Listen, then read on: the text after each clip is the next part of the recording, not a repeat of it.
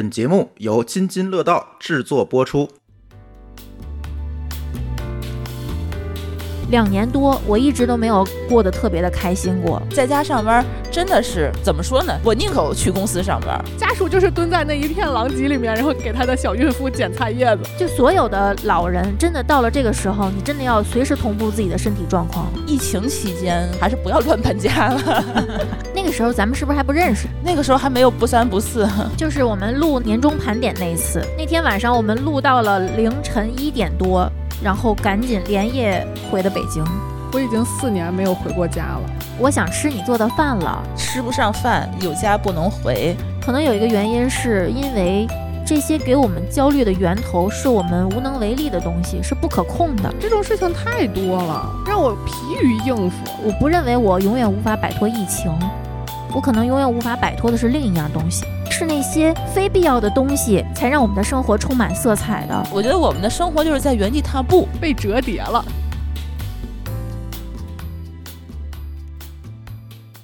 Hello，Hello，大家好，这里是不三不四，我们又回来了。最近啊，这个疫情稍微又有点严重了哈。最近好多主播呀，又开始纷纷被封在家，或者是也没有办法出门。然后这个丽丽和馋虫呢，因为是在北京，然后我在天津，我们也好久没有见面了。所以这一次录音，我们依旧还是呃尝试一下远程录音。嗯，没有依旧，这是第不三不四第一次，对，这我们对第一次远程录音，然后纪念一下我们这个因为疫情所受影响的录音啊。然后自我介绍一下，我是刚刚经历过一波天津严重的疫情，然后现在处于平静状态，然后不知道下一次疫情什么时候到来的舒淇。大家好，我是在疫情期间换了工作、换了房，仿佛换了个人生的馋虫。大家好，我是刚下楼做过本次北京疫情第四次核酸的丽丽。你现在是离疫情最近的人。对，我现在离疫情最近了。你们只做了四轮核酸吗？还还要怎样？我的天哪！不是啊，你要知道，我们天津今年应该是挺严重的吧？我觉得天津应该是今年一直都是在除除了上海以外啊，应该是一直都是靠前的。然后从过完浪尖儿，呃，从过年之前不就开始奥密克戎嘛？然后到上一波开始直接封了，大概得有大半个月。我们应该做核酸都已经做了不到二十次了。不下二十次吧？不到，不到啊，应该不到，因为我们还不是属于特别，就是被风控区，风控区他们应该做的得有五十多次了。嗯，妈呀！所以说你们做四次，我觉得这还没有开始呢。不是，不是，我们也不在风控区，对我们离着也挺远的。天津当时就第一次的时候，就是全员大筛。是不是天津就是国内前几个开始全员大筛的？你们是很明显的方法科学、秩序井然，其他的就稍微有些管理有效，对对对。牺牲也很大。天津其实我觉得这这一次是一个挺好的一个样例吧。我在想，会不会有人经历过这波疫情之后，从上海搬到天津了？我觉得疫情期间还是不要乱搬家了。对，真的，嗯，万一被封在工地就不好了，太可怕。我今天养成了一个习惯啊，就是每天早上起来上厕所的时候，先打开手机看一看，就是今天天津增加多少例。每天都是有这个习惯，然后呢，增加了一例就开始有一些慌乱，嗯，就先看每这一例在哪儿，是哪个地方的，是不是离我很近？然后如果没有，那就皆大欢喜，今天该干嘛干嘛。如果今天万一发现有一例，就开始下午就开始坐立不安，就一直等他是从哪儿来的，到哪儿去过，把这个行程都都看一眼。然后看看跟自己有没有重合的，万一离自己很近的卡，就开始做任何就各种各样的准备。嗯，差不多。我是早上睁开眼，在床上躺着就开始看这个离自己有多远，如果离着还不太近，就该干嘛干嘛。我没有那么紧张，我觉得你也有点过度紧张。如果你刷到一个大岗的，我觉得你多少可以不那么紧张。其实我不是过度紧张，你要知道我们张家窝，我也不知道为什么，就是这次疫情最严重的就是张家窝。哎，我发现了。上个月就跟中奖了似的，然后呢，整个天津都能看着张家窝。对，然后你一旦就是有有一病例就在张家窝，一旦有病例就在张家窝。然后张家窝这边的话呢，就是说属于西青区嘛，就是一旦有病例的话呢，就整个西青区他都没法出门。嗯，然后我们组我们部门三个人都住西青区，所以我如果要不能出门的话，我们这一组的工作。他很有可能今天就没有办法做，就得开始早上起来就得想这个工作怎么安排，怎么跟你沟通，然后我带没带东西回来，我电脑在不在，然后有些数据什么的，有些活儿什么该该怎么安排，这事早上起来我就得根据那个数据去想。或者说是很有可能，比如说早上起来出那个病例就是我们张家窝的，那我下午可能就得安排一下，我下午几点就得回来做核酸，提前就得这儿做核酸，做几天的核酸，我就还是得准备我们家的吃的。这种东西的话呢，我是觉得就这次培养了我一个习惯啊，就是说我一直跑在疫情前头，而不是说紧张，就是说担心什么的，而是说我就是说需要准备的更多敏感度。对，准备的更多一点。我觉得是这次疫情帮我养成了一个习惯。你们知道吗？我从出院之后，那个行李我就有一半儿一直没有收拾出来。我是觉得住院的那套装备，隔离的时候用也挺好的。哎，这个东西倒是真的。对，虽然我收拾的那一张图大家都觉得很搞笑，还有垃圾袋儿，但是 如果真的到隔离的时候，那就真的特别管用了。你又拿着硬通货就去了是吧？对，其实说实在的，我是觉得就是现在危险还没有来，嗯但是危险真的就是到小区门口的时候，我是想了，真的是每一个人家里头都应该备一个他那样的箱子，嗯，因为现在就是应你。急储备对，你看，以上海这个就现在这种情况来讲的话，他很有可能真的是白天核酸有异常，他晚上就会把你拉走，根本就没有时间去准我备。昨天刚得到的消息，我妹他们一家三口在上海嘛，封控了一个多月，然后昨天晚上收到一个政府送给他们的礼物，就是去凯宾斯基大酒店七日豪华游，被隔离嘛，上的邻居阳了，封控一个多月之后阳了，对，哇所以也不知道是怎么阳的。啊，这一个多月没出门，突然阳了，你他们好像是可以出家门儿，不能出小区，所以可能是不是有交叉感染，我也不知道。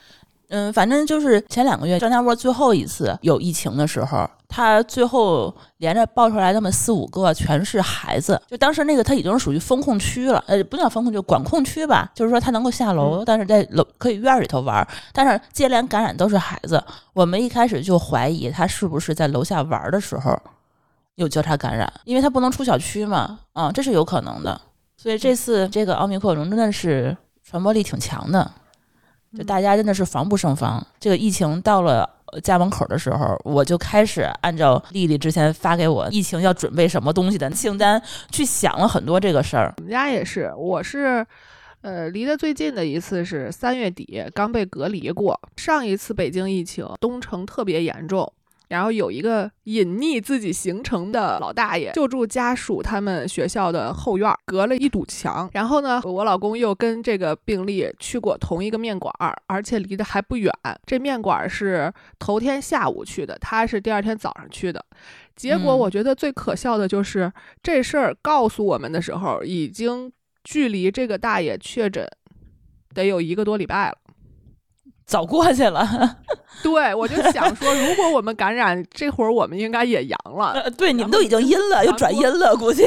对，我们已经我们已经好了。结 果这个时候把我们隔离起来，隔离了一个礼拜。嗯，然后就在这个时候，我发现我妹在上海已经什么都买不着了，我在帮她抢菜，嗯同时我就下单了好多东西寄到了自己的家里。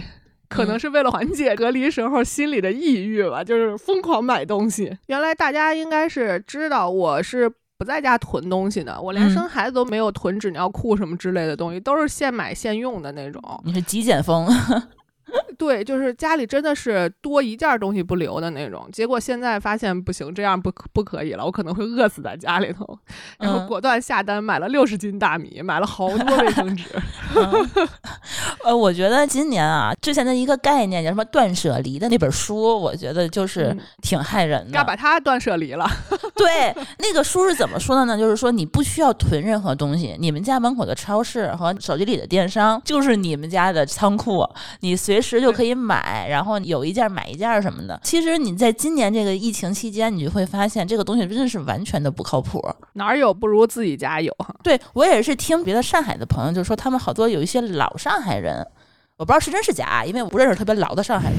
他们有一些住在小弄堂里那些老上海人，他们家里有的是没有冰箱的，可能没地儿。对，一个是没地儿，一个是他们确实是买香菜，什么买一根儿一撮儿，买菜叶子买一根儿，南方人好像买菜确实是可以买的，买肉买。两块钱的肉丝，对，就足够今天晚上吃这一顿儿的。他们喜欢吃新鲜的东西嘛？你说这样的一个家庭，他们每天现吃现买，突然让你封一个多月，现在不止一个多月了吧？现在可能都快五十？多天了吧？应该五十多天。对，快俩月了。他们怎么活下来？还有一个就是，可能他们那个老房子有可能，我不知道是不是啊，有可能是电压的问题，电器什么的，没准带不起来，或者容易跳闸。我猜的啊。嗯，因为也住的太多人，有可能对。因为上海人他平时也很忙嘛，他如果要是有的合租的什么的，他们其实也觉得挺麻烦的。他们好多合租的人就连碗都没有，连锅都没有，家里可能有个冰箱吧，但是你没有任何东西，你那个时候你想买锅都买不了。就是我囤完东西以后，第一时间就跟我们公司 HR 说了一下，因为我们公司其实租房子的小伙伴也挺多的嘛。嗯，我说要不要跟大家说一下，至少家里头备个大概几天的一个口粮吧，就是提醒一下呗，嗯，对对对，因为一般这种租房子的他都不开火嘛，你至少备点儿什么方便面呀、什么饼干呀、什么这种东西，就是你不能说给封到家里头连吃的都没有。结果得到的回复是你太恐慌了，你太紧张了，不要在这儿制造紧张情绪。结果我就通知了几个我关系比较好的小伙伴，然后这几个小伙伴这两天在疯狂谢我。啊，对我最近也是养成了这样的一个习惯，病毒已经跑得很快了嘛，我需要跑在病毒的前面，因为你就能算出来，就是说你这个东西大概的传播的速度是多少。所以说，嗯其实我现在在北京。这一波开始的时候，你们在同步囤东西的时候，我也在同步囤，因为我其实大概明白，天津跟北京之间的距离其实很近，嗯通勤的人很多。你们那边一旦出了状况，比如说可能开始封城的话，天津这边的话很有可能马上也会过来。这一波的话，速度这么快，如果不做好万全的准备的话呢，就是给自己造成慌乱呀。哎，我这两天有点忙，没注意看，我嗯，到现在都不太清楚北京这个头儿在哪儿，找着了吗？没有隐匿传播的，就跟我们天津就是第一次找到奥密克戎的时候那个现象是一样的。已经在社会层面上隐秘传播了一周，然后才突然发现的。头儿了是吧？就是你能够知道第一个发现的是谁，但是他是怎么得着的他怎么感染的不知道，而且还是多条链嘛，不只是无一条。头悬案。对，但很有可能这个头儿已经自己好了，然后 啊，对对对对对，有可能是无症状，嗯，然后才发现的。太可怕了。对，你们朋友圈儿这几天，你们有没有注意？大家都在回忆二零二一年的五月一号我在哪儿，二零二零年的五月一号我在哪儿。然后我也回忆了一下，我发现一直往前倒两年，还是在疫情中，就觉得特别感慨。我没有一年的五一在痛痛快快的玩儿。还痛痛快快玩呢，我都已经多长时间？我们家孩子从会说话 啊，从不会说话到现在，到现在已经开始跟我们顶嘴，已经开始辩论了。就到现在为止没怎么出过北京，太可怜了。然后我就突然就感慨，原来已经这么久了，真的就是翻相册的时候发现，纸团儿来我们家是前年的事儿了。嗯，这个二零年、二一年、二二年，就这三年就过得就是飞快被折叠了，啊！我觉得我们的生活就是在原地踏步，但好像又每天都特别忙。特别的忙乱，然后就是为了就是一些小事儿什么的来回折腾。但是其实我觉得我们生活并没有说特别特别大的一个质的飞跃。嗯，但馋虫你可能不一样，因为你毕竟这两年换了很多东西。嗯，换了很多东西，但是越来越心态特别的慌乱，就是我感觉我从来没有这么慌乱过，嗯特别焦虑，各种焦虑。因为刚开始疫情的时候，咱们应该都是经历过非典的人，对吧？我那年高三嘛，啊，你高三，嗯我家属是初三，啊哦，然后我是初二。反正就是感觉这个事儿，而且时间其实是差不太多的，也是春天初或者是冬天尾巴那个时候嘛。嗯对就，感觉可能也是个三两个月就过去了。然后那会儿猴子还不会说话呢，刚学会走路没多长时间。然后最早的时候是连门儿都不太敢出的，就是最早说武汉封城，然后全国哪哪哪都不让动的那个时候。然后回北京还需要隔离。然后家里头就发现对面呀或者邻居呀什么之类的，经常那门上就贴着封条不让出了，所以就导致连门都不敢出，小朋友连别的小朋友都见不着，所以导致我们家猴子一直就不会说话，就是他就一直听我们说话，然后我就觉得完了，这挺三个月吧。挺三个月可能就过去了，真的是挺了三个月之后，发现没有那么严重之后，孩子可以开始下楼玩啊什么之类的之后，哎，他碰见小朋友了，碰见一个比他大两个月的小朋友，说话贼溜，就给他刺激了。突然当天晚上回家就开始说话了，真的，我就有一种感觉，就是不管外头是什么样的，就尤其是这三年。给我的最大的感觉就是，不管外头是什么样的，这孩子真的是说话就长大了。他根本不等你，你外头情况再恶劣，他也是会慢慢就长大了。小朋友疫情期间的感受应该是比较快的，因为他们的时间跟咱们不一样。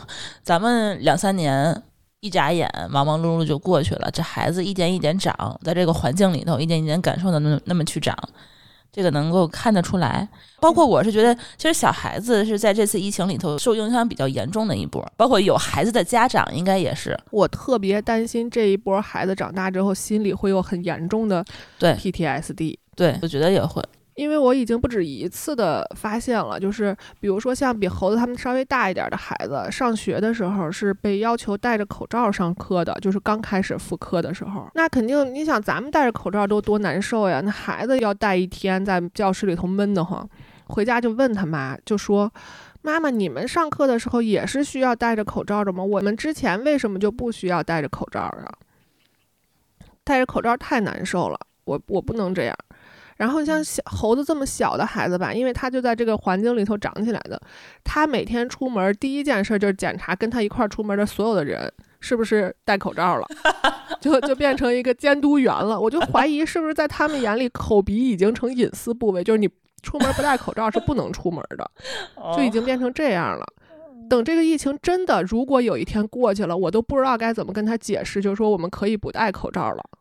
所以就是说，他出生和成长在疫情期间的孩子，他会把这个东西当做生活的一部分，是吗？对，他会觉得这个疫情口罩，它本来就是应该存在的东西，然后每天的生活就是这个样子。嗯，之前我没有想过这一层面啊，但是这样一想的话，是有一些可怕的。我觉得特别悲哀，将来他们可能都甚至会觉得不戴口罩我就没有办法见人。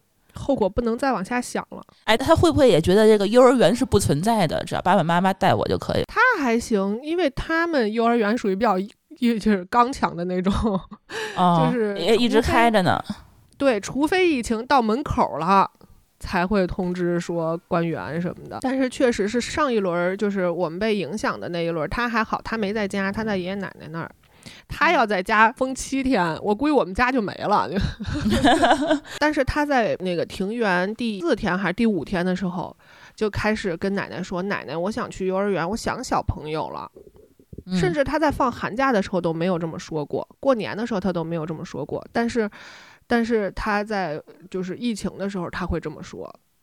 因为他知道过年是正常的放假，但是疫情他就觉得很突然，突然就通知明天不用去幼儿园了。北京这边可能还是反应稍微有点不是那么应激啊。天津的话呢，应该是学生所有所有放假放了得有两个月吧，应该是上个礼拜天津才全面复课。我觉得好像从过年开始到现在，好像就一直也没上过学，就那种感觉。然后天津其实大部分人还好，就是说，因为毕竟很多本地的家庭，就父母双方都可以给带着看。但是我也认识好多朋友，他们家就是双职工，然后呢也不是本地人，对这边也没个家大人。然后呢，孩子上幼儿园，你说他这个幼儿园突然不管孩子了，这两个上班的家长怎么对付一熊孩子？我我给你讲讲刚开始疫情的时候我们家的生活。虽然那个时候猴子还主要是在奶奶家，因为那会儿猴子还没上幼儿园。但是呢，因为我俩都在家办公了嘛，所以就基本上是白天是在奶奶家那边过的，就变成了白天看孩子，晚上上班，晚上把所有的事儿都处理完。我那会儿的作息基本上是每天早上差不多六点多不到七点起床就要去奶奶家了。然后呢，大概猴子睡了，也就是个七点半八点回到家开始工作，工作到晚上三点，每天就睡三个多小时，这就是我当时的生活。太可怕了。加大人会觉得你在家就等于不用上班儿，就哦这种感觉。这个我觉得加拿大人他们确实是不太理解我们。其实我是觉得我们在家的这个日子比上班可忙多了太恐怖了。啊！我一开始觉得啊，我我之前是觉得在家远程工作这件事情本来就是我，因为我们做互联网的，就经常有这种情况下在家远程工作，家里头都可能会放个电脑可以上班，其实不影响啊。我们所有的业务都在线上，我们理论上来讲是不影响的。然后呢，每天还能省下两个小时的通勤时间。对吧？嗯我还省下一个小时化妆时间，我还能一边吃着早饭一边干着活儿什么的。我本来觉得，就疫情期间在家上班儿是一个非常非常好的这么一个状态，因为很多在那个美国那边的很多公司，他们已经开始推，就是推行这种远程办公的这种这这样一个方式了嘛。后来我会发现，在家上班儿真的是怎么说呢？我宁可去公司上班儿，啊，对，然后，因为我觉得我还好，我不像你们还一个孩子，我也我我家里也没大人，就我们俩，但这就已经给我累坏了。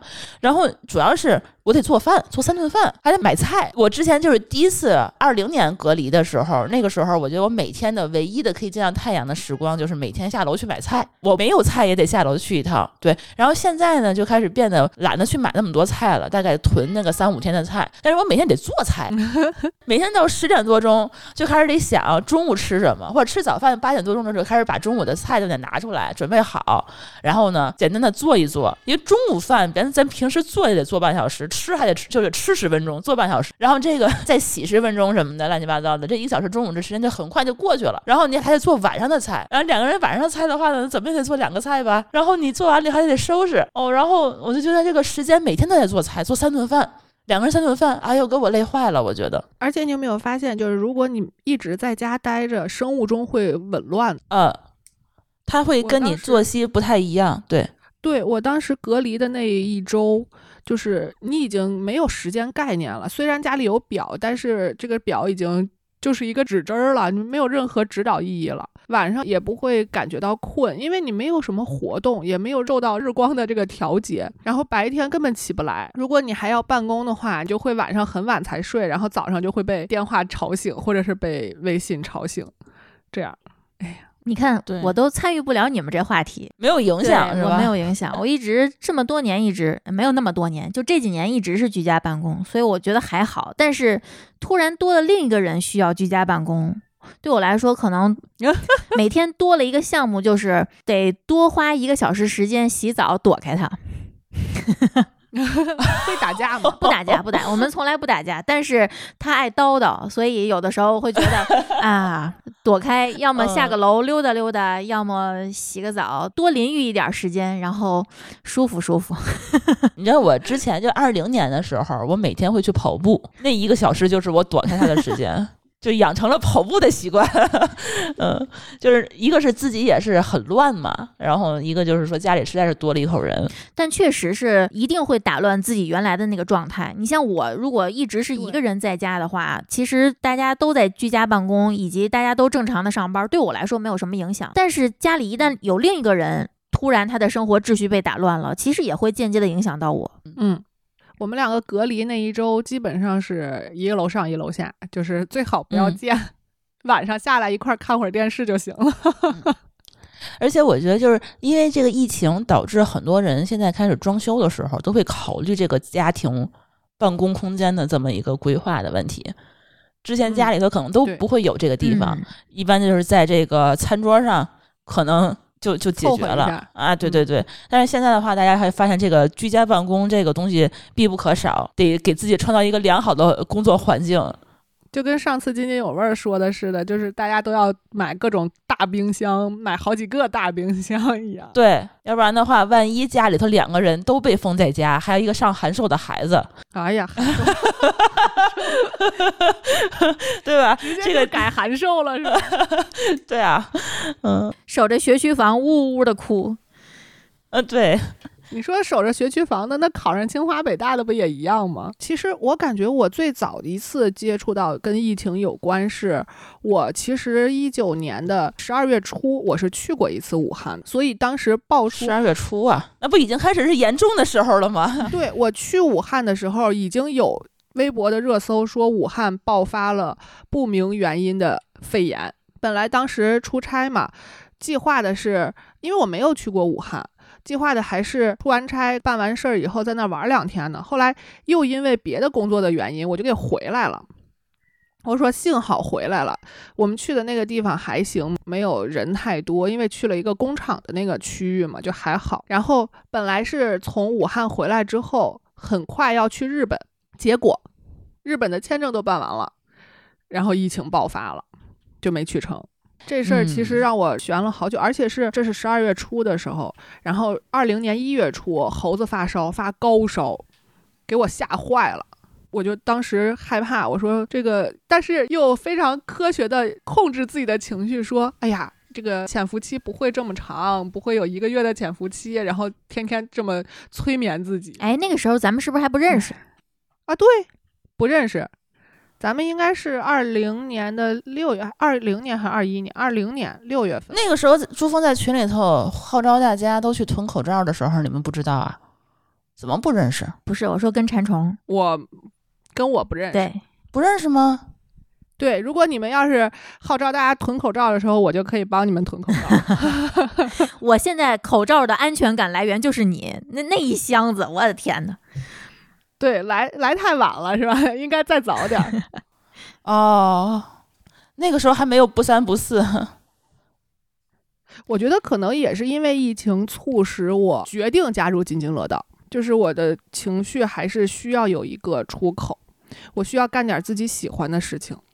嗯，那我说一下我这个。第一次的感觉吧，嗯，就是我没有你那么早，我这么宅，我也不会四处去溜达。但是 在二零二零年的一月初，我帮我爸办理这个最后一次化疗的入院和出院，就是一周嘛，一周的时间。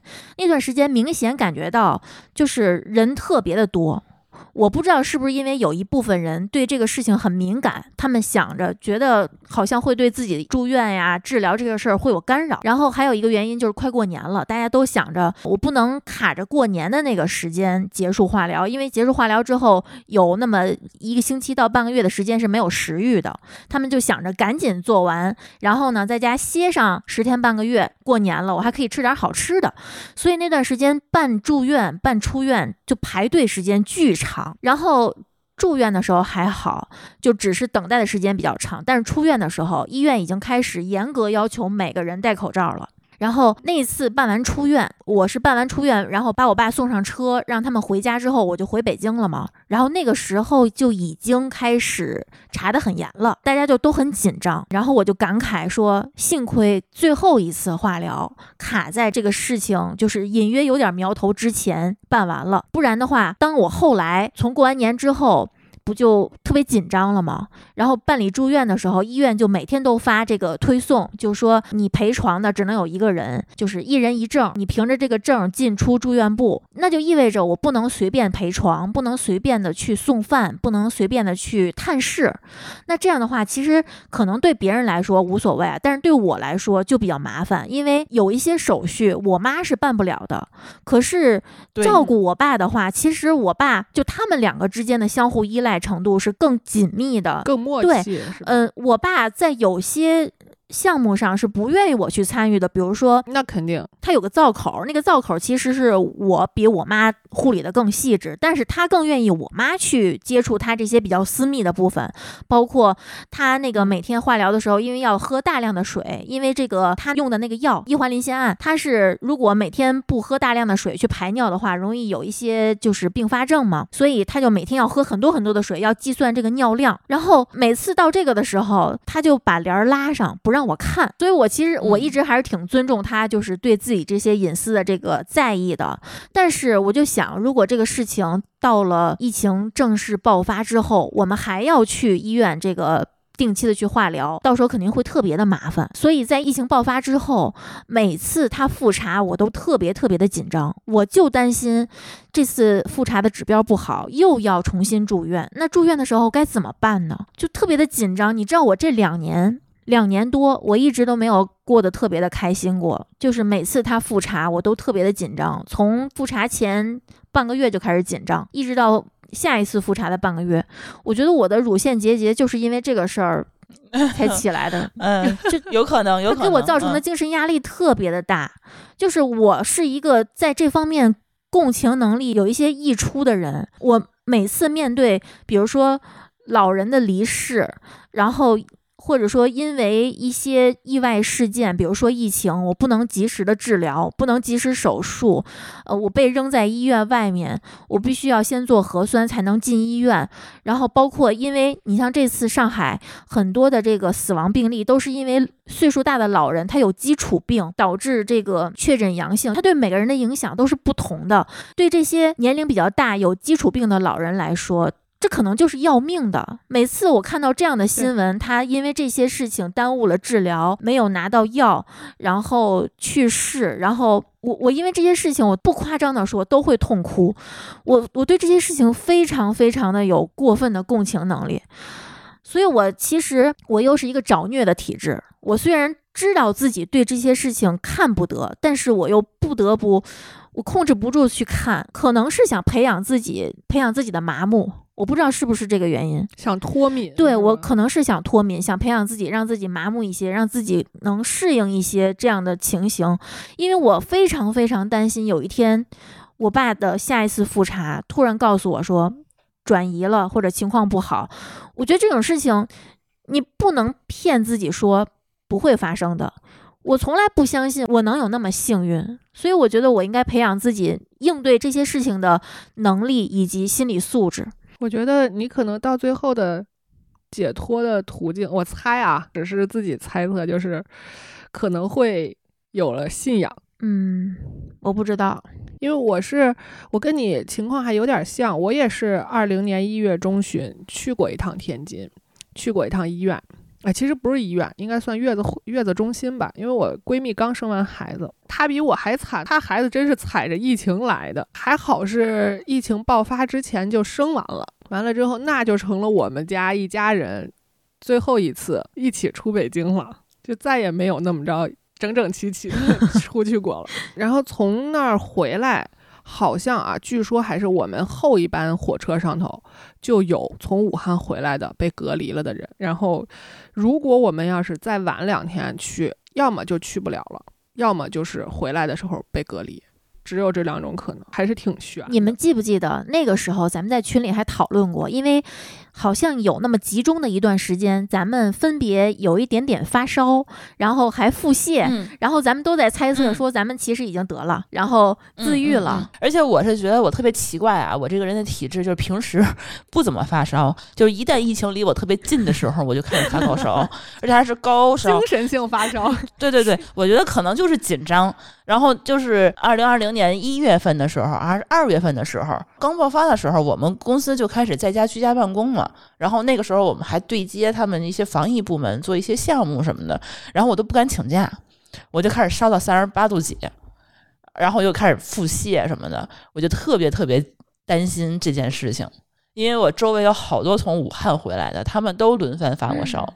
今年这一波奥密克戎来的时候也是，我也开始发烧，烧也不是很严重吧，在家里头愣憋了几天，然后也是腹泻，一样的效果。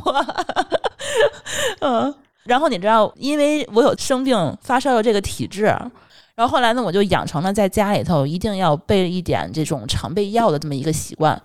比如说发烧啊、腹泻呀、胃疼啊，然后就这些我经常会闹的这些毛病，因为我肠胃特别不好，压力一大，然后就会得肠胃炎，我就会留很多这种药，以备不时之需，在家里头可以自己自愈。好像是从今年开始治腹泻的药，好像也是要弹窗的，是不是？嗯，对，对对，我也是从二零年一月份猴子高烧那一回开嗯始，家里头常备了退烧药，啊，止泻药是上次他拉肚子的时候囤的，然后这种什么应急的这些药吧，以前家里也是没有的，就感觉以前去药店买很方便呀，为什么要囤着呢？对，我觉得这种事情后来发现好悲哀。我我我现在变成一个不敢感冒的人，对，而且我现在养成了一个习惯是什么？就是我会定期盘点家里的感冒药，因为我特别特别担心，或者说不应该说我特别担心，应该说我特别的烦躁，别人控制我的生活。如果我嗯买了一个感冒药，我就要被弹窗，就要去做核酸，我就会非常的暴躁，我会把这个情绪就是放的特别的大，所以我会在比如说我要求第二天要求我做核酸，比如说我要出门儿去天津或者去哪儿，或者说社区要求统一做核酸，那我就在做核酸的前一天看看我的药箱，然后赶紧买点处方药，反正也要弹窗。那第二天我要做核酸的，我就利用这个机会，嗯，小机灵鬼，哎，然后就是我觉得，尤其是近一年，我有点过度用药，就是我特别害怕发烧，特别害怕腹泻，特别担心我因为吃药或者说因为我的身体原因导致我的健康宝出问题，所以我每次感觉到有点儿发冷或者有点头疼的时候，我就会疯狂吃药。以前我从来不会这样的，就是我们家也是特别感谢，就是珠峰他有一个非常不好的囤货的习惯啊，就是在疫情之前，他囤了好多布洛芬，他从那个美国给咱们代购。多少瓶儿？三千瓶儿吧，三千片儿，三千片儿布洛芬。当时那个是因为我们家每次都会囤那个美国最大的那个布洛芬，大概囤两瓶儿。然后后来呢，就是去不了了吧，就只能从那边寄。那寄一瓶儿也是寄，寄五瓶儿、六瓶儿也是寄嘛，他就寄了好多好多瓶儿回来。然后还有加上我们家之前过期的布洛芬没吃完过期的，然后囤了我我我那天我整理我的药箱，光是这个退烧药和感冒药，我们家大概就是有一个小小盒子，全都是布洛芬。这个布洛芬我觉得就是在疫情期间真的是救了我的命。嗯我头疼、姨妈疼、感冒发烧，就是都靠布洛芬。然后前两天也是天津疫情比较严重的那个时候，就天津市里严重的是，就我妈开始发烧。我妈她自己住嘛，她那个不住在我们家，然后她开始发高烧，三十八度几。那个时候她已经买不到退烧药了，然后她就开始呃，只有一些莲花清瘟这种东西可以给她吃。这个莲花清瘟，你要知道，在在面对高烧三十多度、三十八八度、三十九度的时候，它真的是 不起什么作用。然后他一个老年人发烧烧那么长时间，烧个一天什么的，其实也比较难受。那个时候，其实我不但是给他就是闪送过去一套布洛芬，我还干了一个我觉得我比较正确的一个决定啊，就是那个时候那个试剂盒，咱们的那个新冠的那个测试试剂盒刚刚上市。可能刚上市得有两嗯天，对一天还是两天？刚刚开，刚刚开始说是能开始买，大家还都不知道应该怎么买的时候，然后我就开始研究这个东西。然后我妈就正好发高烧了，那个时候她是属于疫区，她大概周边呃三公里吧，所有小区都封了，但是他们小区是没封的。他们小区是正好是没事儿，别的小区的话是连楼都下不去，他们小区还可以送快递，还可以下楼买菜什么的。那个时候我就做了一件事儿，就是说给他买了五盒那个试剂盒，因为我也不知道他当时身处疫区发这么高的高烧到底是什么情况。他还一个人住，他如果真的是新冠，那怎么办？我当时脑子里快速在过这件事情，因为我妈妈其实是打了三针疫苗，所以我觉得她真的是如果呃阳性了，她不会有特别大的问题。她虽然七十岁了嘛，但是他肯定身体状况本身还是可以的，他也没有什么基础病。但是你如果让他这个情况自己走两公里去核酸点儿做核酸什么的，我觉得也不是很现实。跟咱们年轻人还不一样，年轻人还可以打个车、开个车什么的。他那个时候烧到三十九度、三十八度，自己去测核酸，我觉得不太可能。然后我觉得那个时候最好的方式就是，我也不我也不去找他。我去找他的话呢，我很有可能就是密接，我有可能就会被传染。然后我们家、我们公司所有人可能就都是变成私密接。嗯我们整个楼、整个小区可能就都会被封，所以我当时我就没有敢去找他去，所以我就做两件事儿：第一，从京东上买了一个最快第二天可以到的那个新冠试剂盒，让他去测。如果万一是阳性，我跟他说，你万一是阳性，在家里头不要动，我去给你打幺二零，让疾控中心的人把你接走，我也没有办法去接他。如果你是阴性，没关系，在家里好好喝水，好好吃药。然后我给他把那个我那个布洛芬给他闪送过去，因为我觉得闪送过去的话，可能还稍微好一点，说你让闪送的人放在门口，然后然后你自己去拿，这样的话可能会稍微安全一些。然后这个这个当时我是觉得我这个决定已经挺冷静的了，完全没有慌，我妈也没有慌，非常理。然后买那个试剂盒完全就是为了以备不以备不时之需，就是说你自己心里头先能明白啊，就是说我到底有没有事儿。因为我当时还看了一个段子，就是上海人民哪个一个段子，就是说他拿着那个阳性的试剂盒跑居委会去说，哎，你看我这个阳性了，他们怎么该怎么办？然后把整个居委会都给团灭了。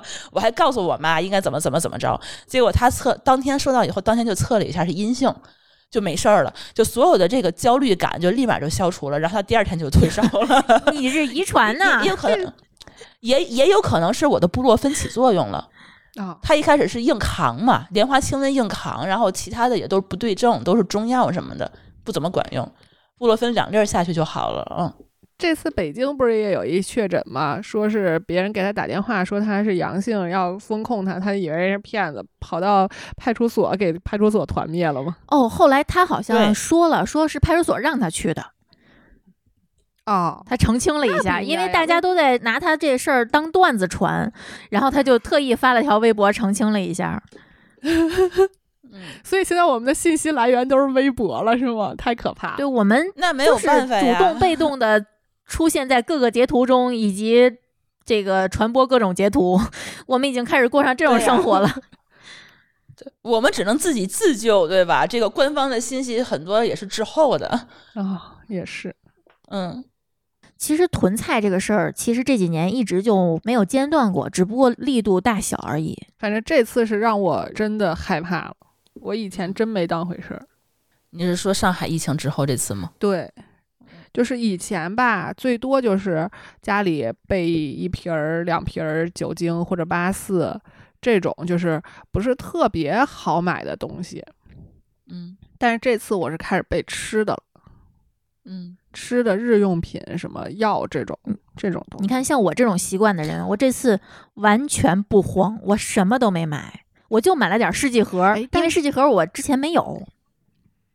嗯，但是这次呃列提纲的时候，我才发现你的冰柜是从疫情开始才有的，是吗？对，我原来一直以为你是一直就有。没有没有，我是二零二零年的一月份下的单，我也不知道为什么，我也不知道为什么，但是可能是为了囤货，就是想因因为那个时候是谁帮我挖掘了美菜。然后我发现美菜的全都是十公斤、二十公斤的，那我心想我这冰箱放不下呀，那我就买个冰柜吧，我就买了个二百升的冰柜。哦，对，就是这个原因。对，咱们当时买那个鸡胸肉，一箱一箱的买，二十二十斤。我是下完单之后，第二天就是他送完货，然后我又下了一次单，两次下单之后，冰柜满了，就这么迅速，冰柜都满了。当时是因为那个鸡都发不出来，冰箱的鸡都没有嘛。然后呢？哦，对，因为那个时候是那个禽类，好像禽类的宰杀什么的也是比较受控制的。因为当时好像是因为菜市场，呃，说是菜市场是源头嘛，对吧？啊，对，我跟你说啊，你冰柜现在都卖脱销了，我知道涨价涨了好多，尤其是北京，就这两天可能也是被上海吓唬的。嗯，然后就开始就是你网上截图，你就会发现大家不光囤货，还囤小区团购。那个小推车上大概对，全是那个冰柜，还挺厉害的。我都开始在考虑再要不要再买一个冰柜，因为我们家冰箱其实挺大的，六百多升其实够用。然后现在我就觉得这个冰柜应该以防万一吧。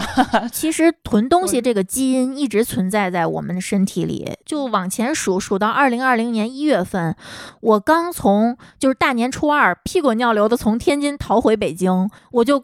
下了火车，我先去帮这个彭瘦瘦喂了猫，因为他回不来，然后马上就去他附近的沃尔玛去囤。当时我发现就没有绿叶菜，你知道吗？就整个沃尔玛大家都在疯抢，有什么抢什么。我就抢了点西兰花，我不知道为什么西兰花没人要，抢了好几颗西兰花、土豆，包括我从来不吃的红薯粉，什么东西都没有了，就是这些生鲜的东西，就大家都疯了。而且价钱特别贵，我没有买什么东西，都花了小二百块钱，就一兜而已。我想想，就上一次就天津刚开始就是特别严重的时候，那不是菜市场天津王景堤的那个红旗农贸市场开始有阳性，然后确诊嘛？那个时候其实开始造成我们心里头很发慌的原因，就是因为天津的主要的各大农贸市场都是从王景堤那边去分批进货。天津有几个比较大的市场，一个是王景堤那个农贸市场，一个是北辰韩家树那个海鲜市场，然后河东区还有一个大王庄那边还有一个市场，然后西青西青区的话是在哪儿？新庄就是他们也是一开始出源头的那个地儿，等于说它造成了天津市区所有的菜市场都有人确诊感染。这个时候，我觉得真的是让我慌了，是因为这个原因，就是你菜市场不是说一个菜市场里面所有人传染，他是所有人他都去那个菜市场进 货，进完货以后弄得全天津的菜市场都有人传染。然后我们当时西青区，我们张家窝是第一个开始说是呃要去核酸的，我是全公司第一个先知道这个消息，先下班走了的。他们都是晚上五点钟、六点钟下班以后才去做核酸。我当时就请了一个假，下午两点钟我就要走，因为我们家那块是要在五点之前就要做完核酸。我当时就想说，那我就我不管，我先走，因为当时已经说要连测三天了。连测三天以后，我到了家门口，我想了想，我没有进家，我转头掉头去了我们家菜市场。因为我觉得，如果真的是要连测三天的话，我们家可能撑不过那三天，这真的是没有菜。然后我到了菜市场门口以后，我发现了一个惨状，就是天津菜市场很大，我不知道你们俩去没去过我们家那菜市场，真的是很大，拐了三个弯儿的那种菜市场。一进去以后，一片狼藉，我目测所有看见的点儿。全都是一片狼藉，就是他们所有的那些菜摊上的东西都被人哄抢光了。风卷残云，对，风卷残云，就是上面全只有剩菜根儿、剩菜叶子，然后那个菜市场那个摊儿像是几天没有人打理的样子。然后后来我就是往里头走，往里头走的话，就是我平时买菜的那一家还有一个人，然后在排长队，但是那个菜已经只剩调料了，比如说有大葱。呃，香菜、青椒、红椒、彩椒，然后洋葱，这在我眼里都是不能吃的。对，就只有调料了，就是所有的蔬菜是一概都没有了。然后呢，有一个大哥，那个大哥并不是说之前卖菜的那家主人，他是旁边的一个不知道哪儿来的这么一个隔壁摊儿的一个邻居。然后呢，那个惨状你知道多惨吗？就是说我们就这样抢那个调料的排队，还排了一个大长队。然后呢，就这大哥就开始开着手机。然后呢，开着那个视频，然后电话那头是他们之前那个女老板在隔离，隔离的时候呢，就是给他报价，他就给视频照这个青椒多少钱一斤，然后呢，他在那量一共多少斤，然后那女老板在看旁边在那给你摁数，摁完数以后给他报价，报完价以后他咵就扔给我，他也来不及给我装个兜，也来不及就是怎么着，他就把那个青椒呱扔给我，然后他就开始报下一个价。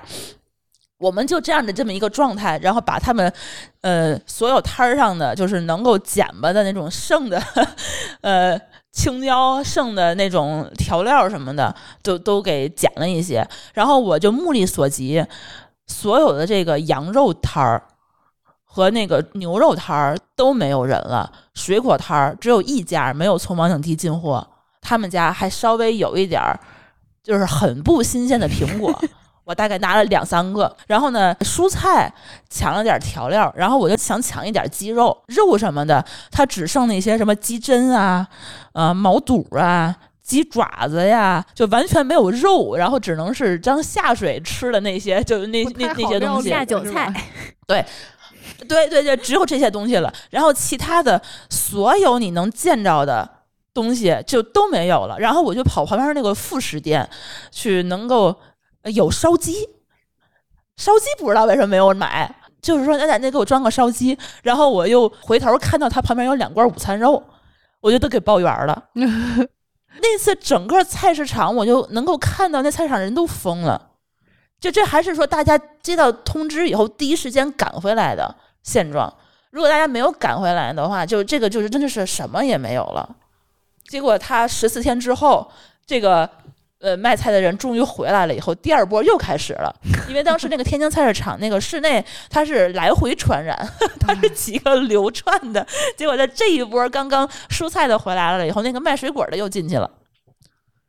那个羊肉卖羊肉就一直也没有回来。就我们家这个买菜当时是真的是很疯。这次疫情是，呃，家属第一时间也是赶去菜市场说买点，因为我们家现在有宠物嘛。嗯，然后还有一只怀了孕的兔子，它就嘴比较刁嘛，需要吃一些新鲜的蔬菜。然后我们家每天都会需要给它买新鲜的蔬菜，结果这次发现没有没有蔬没有卖的菜了，然后家属就蹲在就他那个。两百多斤的体格儿蹲在地上，给他给他的那个小孕妇捡那个地上还算能看得过去的菜叶子，我想想那个画面都觉得特别心酸。哎，感觉养了宠物以后，觉得压力瞬间翻了好多倍。就刚才舒淇描述的，他那个一进菜市场，满地狼藉，全是烂菜叶子。我当时就想到，这时候要是家里有养兔子的，就进去就开心了。啊啊！家属就是蹲在那一片狼藉里面，然后给他的小孕妇捡菜叶子。其实北京新发地那次离咱还挺近的，嗯，还有京深，京深也有对对对对对挺近的。嗯，而且这种集散地，你都不知道它散到哪儿去，人流量太大了。嗯，刚才舒淇说的那几个菜市场的名字，在流调信息里全都出现过。我跟你说，就我们张家窝一共是三个菜市场，发病的那个病源去过这三个菜市场，等于说所有菜市场几乎是全军覆没。我们小区还好，我们小区的话呢，有一个得天独厚的一个优势，就是说我们挨着超市，所以说我们每次做核酸的时候是可以，呃，利用核酸这一个小时出小区，因为它的核酸点是在小区门口，在外面。所以说我能够在这一个小时我，我出小区，出完小区以后呢，我就可以去超市买菜。超市有一个特别好的一个好处，它是从场地就是地里头直供。他们跟菜市场还不一样，菜市场的话呢，它那个上货都是去大菜市场批发，然后呢再倒腾到小菜市场，它赚这个差价嘛。但是他自己其实没有，并没有太多的这种就是货源，他就这一一顶多也就一两家给他供菜的。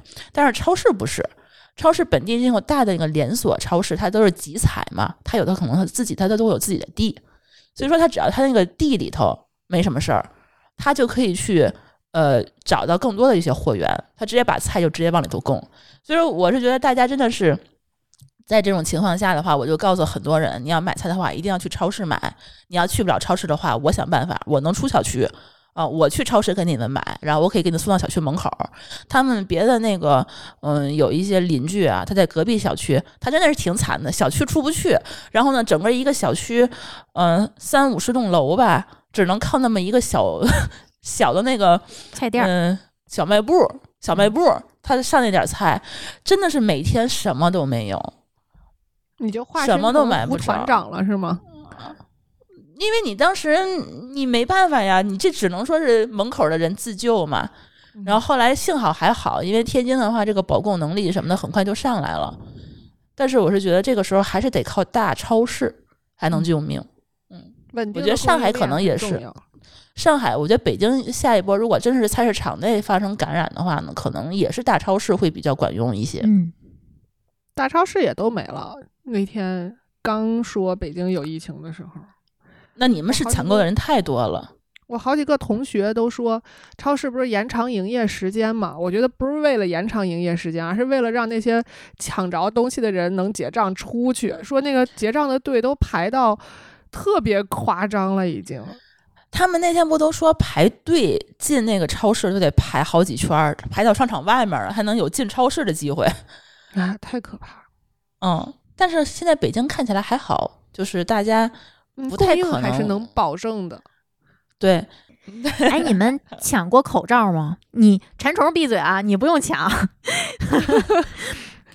我最早的时候，我们还没有转做口罩的时候，还是买过一批，但是那一批其实我是一九年年底买的，好像是因为大扫除还是什么，反正是不是因为病的原因囤了嗯囤了两盒，然后公司就开始发了。我真的是因为朱总提了一嘴，他那时候还没有正式的提醒大家这个事儿有多紧张，有多需要重视。他好像提了一嘴，好像说到口罩了。嗯然后我当时也没有嗯特别当回事儿，我就去京东买了几盒这个 N 9 5然后买了几盒还有什么型号的呀？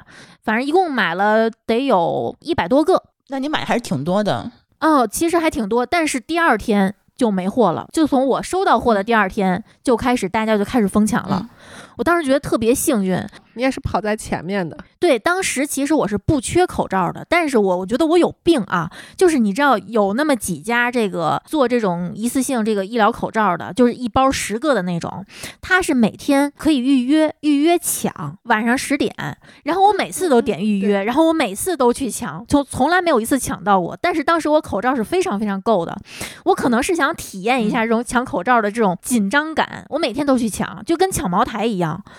当时大家都真的很疯狂，那个时候就珠峰提醒大家的时候，其实它已经开始爆发了。但、我们家也是因为，嗯，一直有囤口罩的一个习惯。这首先一个就是说雾霾，雾霾的话呢，就是我经常容易因为雾霾就头疼。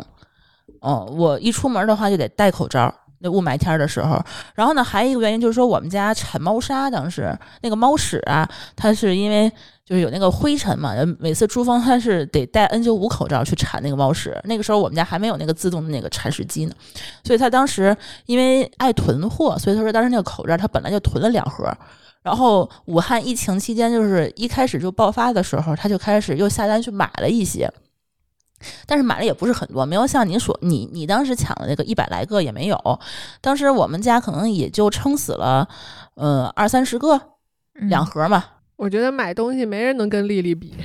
对，然后后来呢，就是呃武汉疫情的时候，大家都没当回事儿的时候，就开始到处提醒，然后包括提醒我妈，包括提醒她妈妈，还有我姑姑那边，大家好像都觉得家里头有有一点儿，但是我觉得肯定是不够的，因为你后来就会发展成你没有口罩你出不去嘛。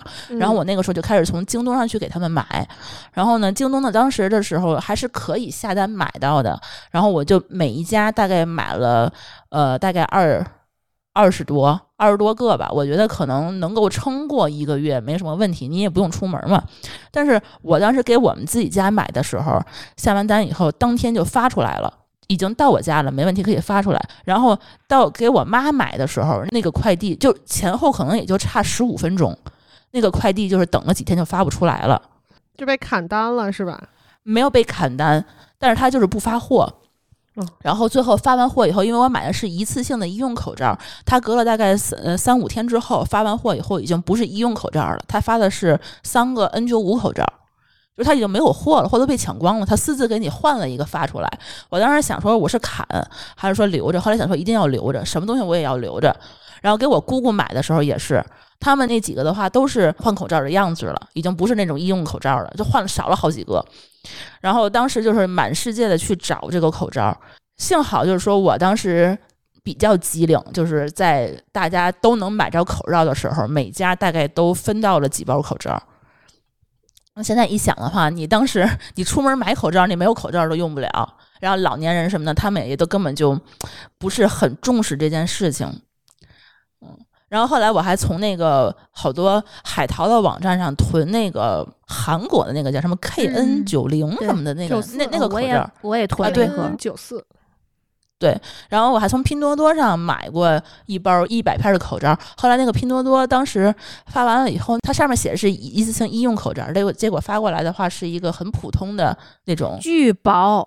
对那个口罩，然后他那个不知道是被谁投诉了，把钱还退给我了，然后东西也没找我要，然后我还心想说，我白落了好多。等于说最后我们家满打满算，我盘点了一下，大概二百多个口罩，就是在疫情最严重的时候。然后我还发了个朋友圈，后来我就后悔了，好多人就开始惦记我的口罩，我们公司就开始，我们公司那个之前那个老板就开始拿口罩去到处去送礼去。他觉得那个东西他买不着的话，就是比较是硬通货，然后就开始惦记我这个口罩了。然后我直接就没理他。然后后来现在就开始那些口罩一直还没有用完。对我的也是。对，馋虫又给了我一箱口罩，那一箱口罩我觉得我就开始几件分吧，来回分。现在还有好几筐。那是我的离职之前的遗产。对，现在也买不着了。我还准备过两天去丽丽家那儿再拿回来点儿。我这儿还有，我这儿还有。我后来给我爸妈、我姑姑他们，就是我，我就跟他们说，你要没口罩，你就告诉我，我给你送，我给你寄过去，你就别再自己买了，因为确实还有多半箱呢。至少我能保证的是，这个口罩它是有防护能力的。嗯有一些那种，就像丽丽说的那种特别薄的，然后里头没有熔喷布的，不是医用防护口罩的，然后还有有一些所谓的这个什么呃 N 九五的那种口罩，其实它都是不合格的。这个至少我能确定的是质检什么的我都知道，我都看得见，我能保证这个是对。是有有效的。对，而且当时那个口罩，我从市面上买的话，大概是两块多钱一片儿。你当时那个价格已经是非常非常低的一个几毛钱的一个价格了，我就觉嗯得，哎，现现在可能好了，现在市场上那个口罩应该现在市场已经非常供应非常充足。现在大家好像都不再拿口罩这个事儿当需要抢的东西了。但你知道，就是在前年、去年的时候，有的时候有一些短视频，就是在抖音上看到的，有一些老人抢不到口罩的，他出门他也不敢出，他用胳膊肘那个袖子挡着口鼻，然后。被乘务员发现，然后因为有人会举报嘛，说这个人没戴口罩，然后就叫乘务员过来，然后他们过来发现老太太是其实是嗯买不着，没有地方抢，也不会抢。嗯我当时看了特别难受，就我连我如果没有口罩，我连门儿都不敢出，这是什么日子呀？这是。嗯，我还经历过出差去开会，结果会议的主办方呃是当时西安疫情最严重的时候，他们是来自西安的。其实是我们到那个地方之后，西安的疫情才。嗯就是报道出来，其实不是爆发出来，是报道出来，然后舆论不就压到西安这边了吗？压力给到西安，然后，然后那个我们的主办方又是西安来的团队，然后虽然他们都是带着核酸的阴性证明呀什么之类的这些东西来，但是根本就不会认的。然后几千个人就就被困在了那个那个会议场地里面，然后大家就都开始恐慌。其实我就觉得那个时候。就是我我我有点我有点像 某某高老师附体了一样，我就站在那个二层的那个台子上，我就看着底下那些人急急嗦嗦、急急嗦嗦在在找怎么能出去，怎么他当时要求是必须要做核酸，然后在场馆里等着核酸结果出来才能才能出那个场那个场展馆。我就站在那儿，那个看着排核酸的人那么多，我说，就是大家在这个时候去逛逛展不好吗？我就我就一一方面是看着那个展板，看着展展厅什么之类的，然后我是最后去做的核酸，完全没有人排队，很快，然后什么结果出来的也很快，完全不需要去担心什么。那个呃，要需要排队啊，需要恐慌。但是我就在那两三个小时里头，看着这些人人流的那个就是形状，一一一块儿，一会儿是往呃这个做核酸的那个地方涌，然后做核酸那地方因为人太多太密集了嘛，然后又有人管控说不能往那边走了，然后这边的人就在着急的问说我们要怎么才能出去什么之类的，就看着那个惶惶众生，有一种我好像不在里面的感觉。那种那种感觉其实挺瘆得慌的。后来回想的时候，我能我我能体会到你，能描述清楚，我能体会到你这种感觉。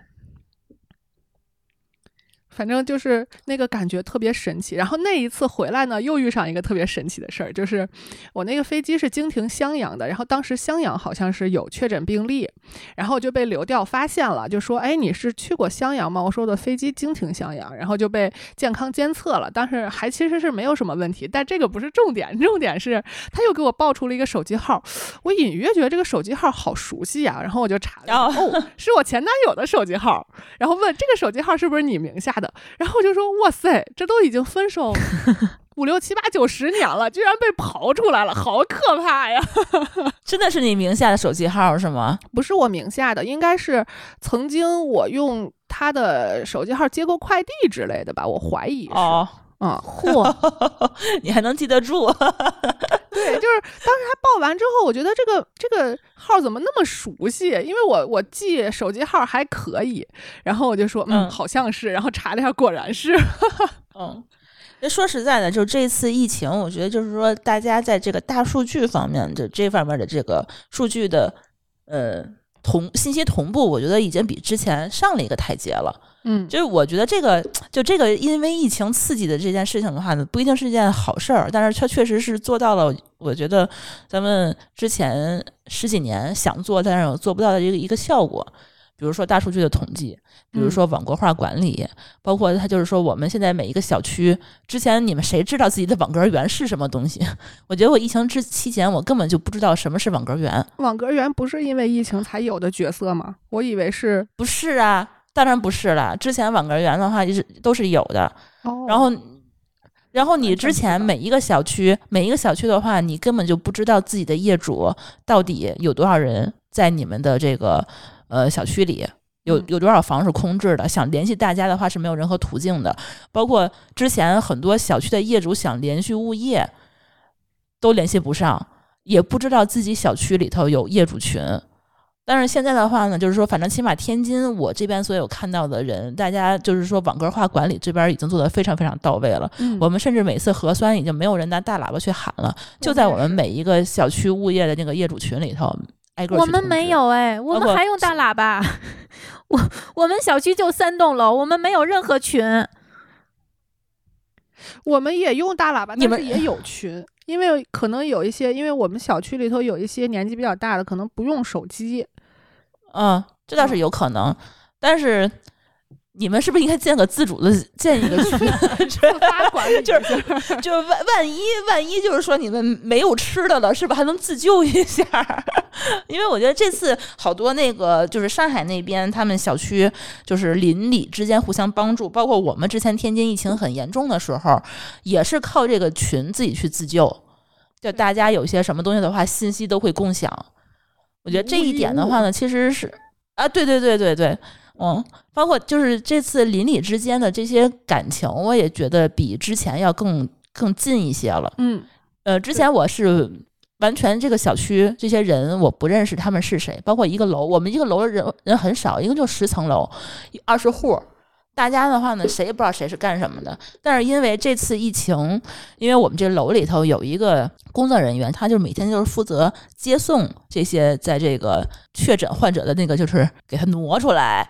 呃，负责给他们就送到那个方舱里面，就是他每天就干这种事情的这这么一个一个工作者，就是他每天就进出什么样的地方，然后每天近距零距离吧接触这些患者，然后他呢看到了就是说很多工作人员的不容易啊什么的，然后他包括他自己也是，然后什么时候回家都会提前告诉我们一声，然后呢让我们别坐那个电梯，然后他他做完消杀以后，然后他才会直接再再再去在在在屋里头隔离的时候，我们再进出这个电梯。包括他这个时候物业可能管不到我们这个每个楼，我们就会自发的对这个楼开始进行清理。就是我印象特别深刻，就是说他当时跟我们说，就是他什么什么什么要回来，然后或者是每天什么大概几点回来。几点回来的时候呢？他会通过什么什么路径？比如说下地库，然后通过哪个电梯上到他这个小区，上上到他们家，然后呢，每天都会就是怎用怎么样的方式去开门儿，去触控他们的那个电梯的那个按钮，他都会说的很明白。然后我们就会自发的每一个楼开始自己去清理自己楼楼门的那个消杀，因为我是楼长嘛，我还在那个电梯里头放了一个垃圾桶，这么重要的职位，对，放了一个垃圾桶，然后贴了一个那个呃，用用双面胶贴了一个抽纸巾，然后贴在那个墙上，然后还打印了一个就是。呃，类似于公告一类的事儿吧，就说告诉这个大家，这个楼里头有疫情的工作人员，可能大家要注意防范，说不要自己去单独去接触这些公共设施。然后那个纸很快就用完了，就每次我去看的话，都会被大家换成一个新的，就大家很自觉的会往里头去换。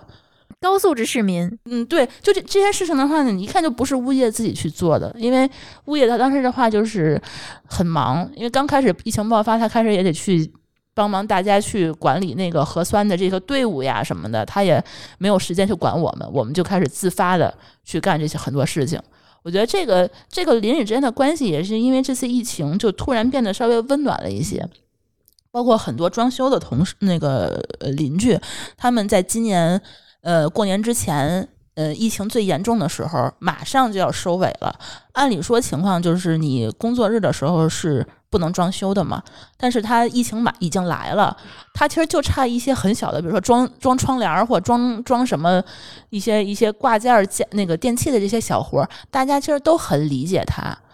哪怕就是晚上半夜在施工，大家也都明白，就说你赶快装完，万一疫情真的是到了家门口，你还能够隔离在自己的家里头，嗯，在自己的新家里头住。所以说，我是觉得这个在平时的这个时候的话，我们哎，这个城市间的邻里已经不像是之前咱们想象那个就是大院儿的那种那种关系，但现在的话就开始变得已经稍微有一些就是同舟共进、共患难的那种感觉，还是觉得挺温馨的。嗯。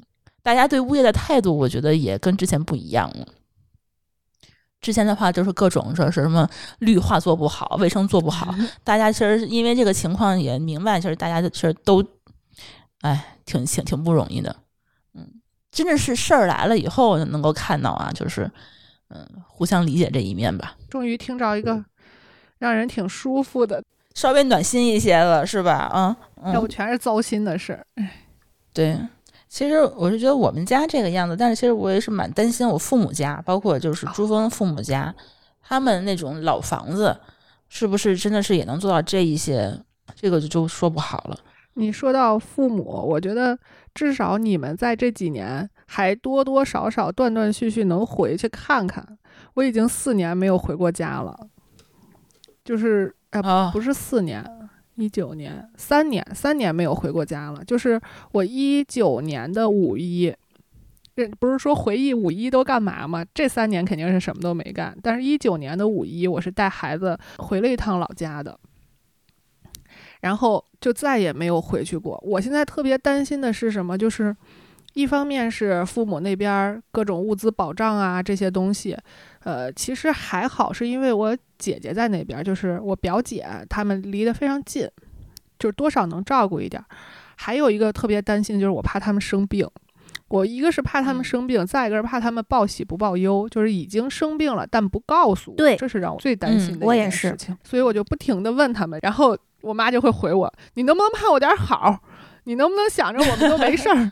天天问我们是不是生病了，这是干嘛呀？挨骂就踏实了，挨骂就证明没事儿啊，中气十足。哎，对，我昨天还跟那个丽丽他们说，我说那个跟我爸我妈打完电话之后，看他们还不停的在 diss 我，我就心里踏实了。我说，嗯，还还行还行，身体肯定没问题。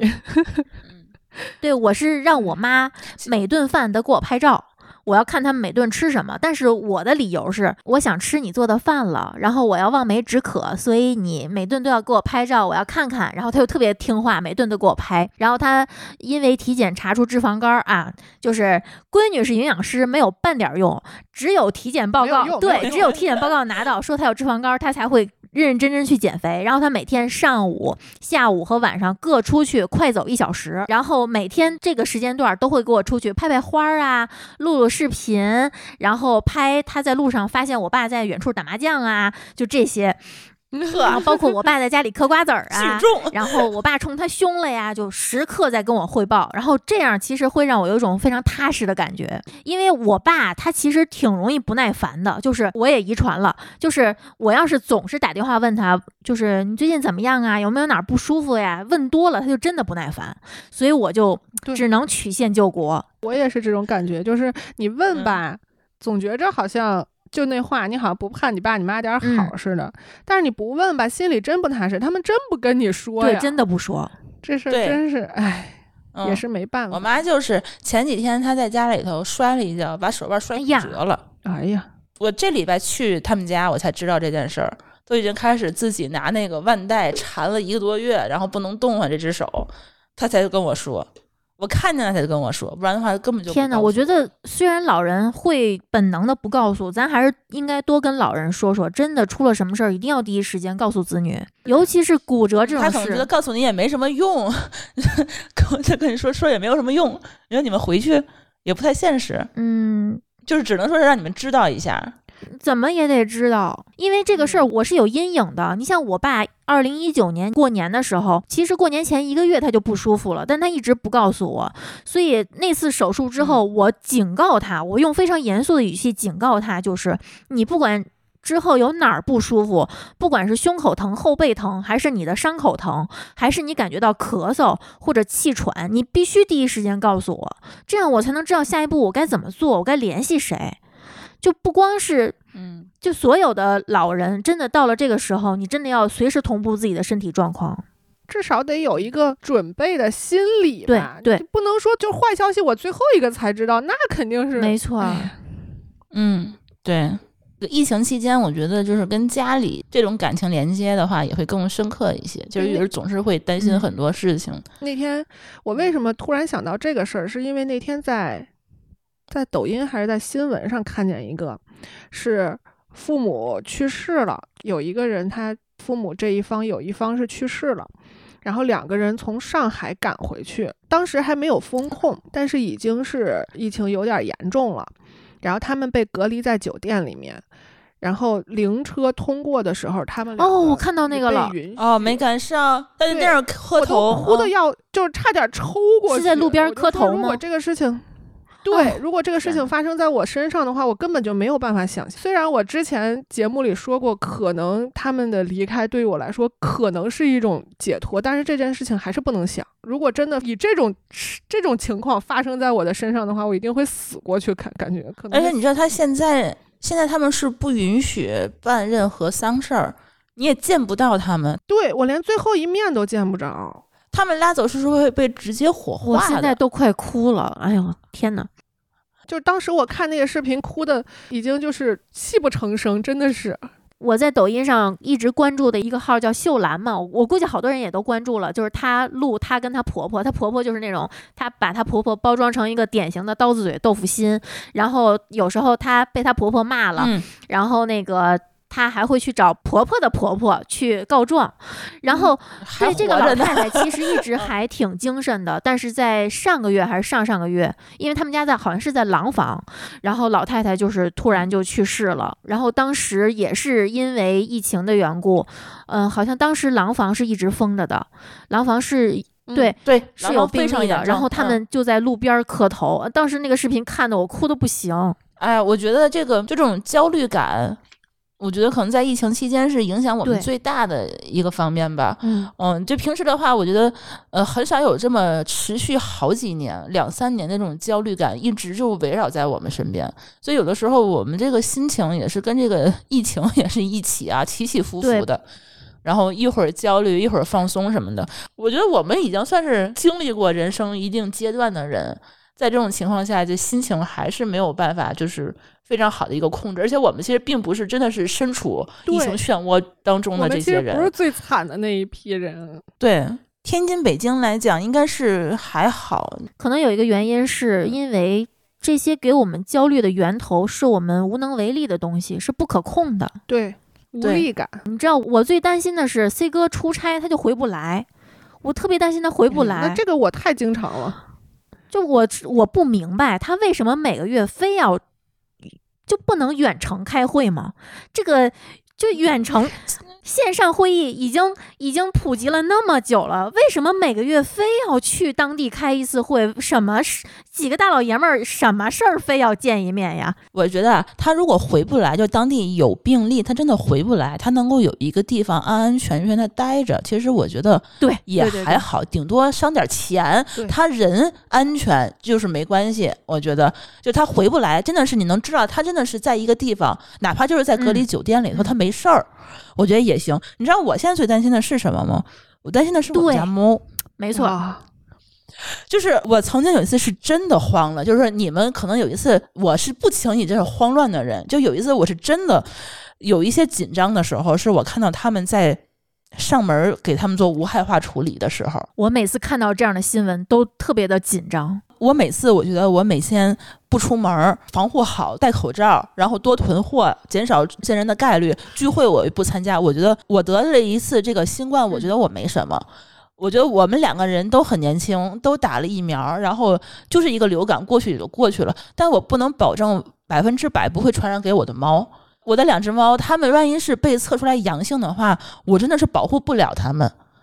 因为这个已经是我的家人了，我是觉得你对人类你是会有一个尽力依旧的这么一个义务，但是你对我的猫，他们不知道会做成什么样的事情来。或者就是哪怕只是被隔离，然后没有人照顾他们，这也是一个很麻烦的事。对，因为其实陆续是有研究报道说是呃，我我忘了啊，是人不会传染给猫狗，还是猫狗不会传染给人，这个都不重要，重要的是他们。从本质上是不会得到任何保障的。猫狗没有人权，你说人还能维维权？对，那我们其实是不怕得这个病的，我们怕的是我们万一得了病，他们会被怎么处理？他们是会被处理的对象。这可是他日常是陪伴我们的，我们是拿他当家人的，这个就是对我来说是一个非常嗯紧张的一个源头。我为什么那么努力的去保护自己？就我做完手术也没多长时间，但是我还是去打了第三针疫苗，就是我特别担心，万一我真的中招了，我的猫怎么办？就疫情刚开始的时候，好像武汉是有人听信了一些谣言，把自己的猫从楼上往下扔。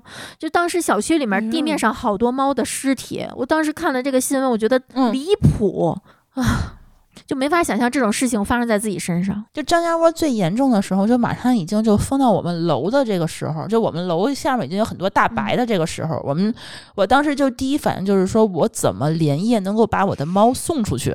但是我后来一想，说我送出去了，它万一被阳性了，也可能会传染给别人。但是人其实蛮，我是觉得它是可以扛过去的，但是这个猫我不知道这个应该怎么扛过去，甚至说我们小区真的是，嗯，被封了，谁能帮我嗯上门儿？谁可能都上不了门儿。他们两个人自己能够活几天？我觉得已经陪了我十年的猫，你说他们，我觉得我是接受不了这样的一一个方式让他们离开我。这就跟家人一样嗯。，猫是这种情况。你看那些养狗的，我那天看抖音上看几个视频，我是我也啊不知道该哭还是该笑。就那个狗，它像个人一样趴在窗户边儿往下看，然后评论就在说，狗生才几年，疫情已经三年。就还有一个评论说，我坐标武汉，我们家狗当年七十多天没有下过楼。我都没法想象，对一个大型犬来说，这是什么日子？它怎么？对它怎么拉屎？而且我真的能从这种用咱们的话来说比较通人性的动物脸上，我是能看到它的表情，能感觉到它的情绪的。我真的感觉到它是惆怅的。那个狗看着楼下，我感觉到它对自由的向往，我觉得比人还强烈，你知道吗？我当时呃我还看见一个抖音，说我不能下楼，我还不能上楼吗？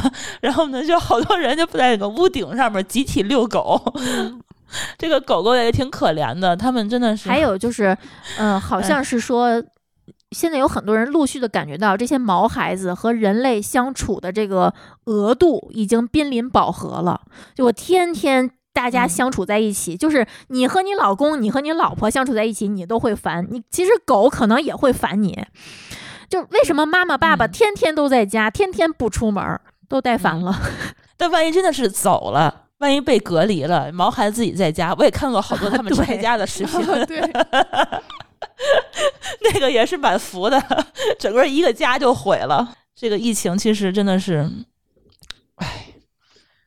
就是我现在的感觉就是，要不你就给我个痛快话，以后就这么过了也行。嗯，就是嗯，至少得有一个结论。就现在的感觉就是没着没落的，好不容易说好像看见点亮了吧，然后又一棍子打下来说不，没有，并没有，不要高兴太早。然后要么就是，哎，好不容易说这边什么什么什么都准备好了吧，哎，这边好像又好像又放松了，又有点那个要要开口的意思。总归你就总是在这两种状态里头来回横跳，来回横跳，让人觉得我不知道该怎么配合你，就那种感觉。我现在都不敢串门儿了，感觉我我也不想让别嗯人来我们家串门儿。我觉得我们家东西可能不够吃你家里是吧？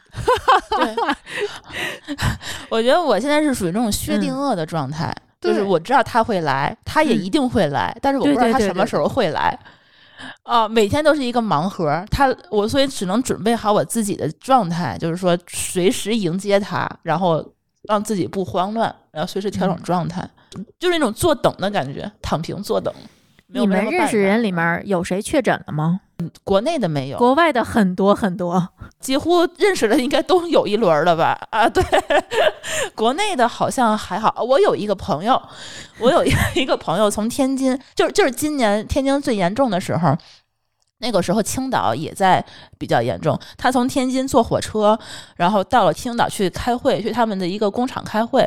开完会以后呢，第二天就发烧，发完烧以后他自己就去主动去医院是做核酸，做完核酸以后呢，呃，查出来核酸阳性，然后呢就被关在了青岛当地的这个一个医院里面去关着，就也没有任何治疗。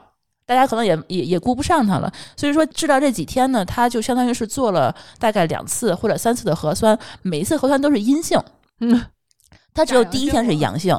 对他从他青岛当天报的那个病例的里面看到了自己，知道自己确诊了，才知道自己是阳性嘛。然后呢，后面几次都是阴性，阴性完了以后，相当于就是。